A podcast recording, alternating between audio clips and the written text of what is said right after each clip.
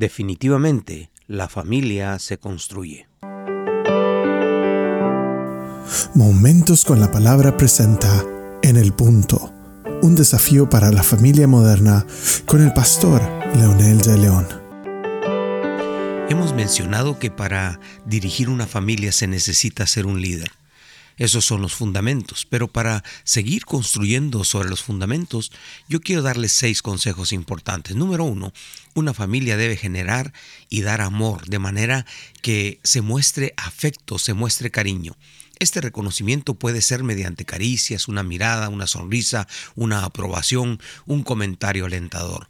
Por supuesto, las caricias tienen sus límites y yo creo muy bien que cuando nosotros lo hacemos de una buena intención, esos límites nosotros los conoceremos. Número dos, una familia sólida da y muestra amor y aprecio a los que pertenecen a ella no solamente con eh, decírselo, sino también con acciones, con actitudes, la forma en que se comporta, la forma en que les habla, la forma en que se dirige a ellos. Tercero, esta actitud de afectividad cotidiana en una práctica del amor eh, que se muestra cada día va a fortalecer los vínculos familiares y este es otro punto clave.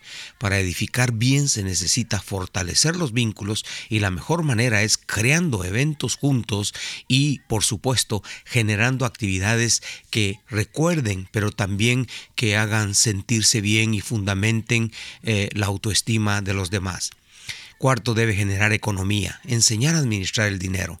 Los niños desde pequeños son muy inteligentes y ellos saben cómo usar su dinero. Ustedes como padres también necesitan dar el ejemplo. Quinto, debe generar educación. La educación más importante son los valores tanto espirituales como morales, pero también anime a sus hijos a seguir en la escuela, anime a sus hijos a, seguir a la universidad, anime a sus hijos y muéstreles que la importancia de la educación no es solamente para ganar dinero, sino también para crear eh, bases importantes para vivir dentro de una sociedad que cada día más demanda del conocimiento y las capacidades eh, académicas. Y debe generar espiritualidad. Enséñele a su familia a adorar a Dios, a respetar a Dios, a tenerlo todo como parte importante delante de Dios, transparentes y, por supuesto, enséñeles con su ejemplo, con su altar familiar. Es muy importante en este tiempo tan difícil que usted, junto a su esposa o a su cónyuge, puedan enseñarle a sus hijos las bases espirituales. Lo más importante no es qué tanto se les dice, sino cómo se les dice y qué se les dice.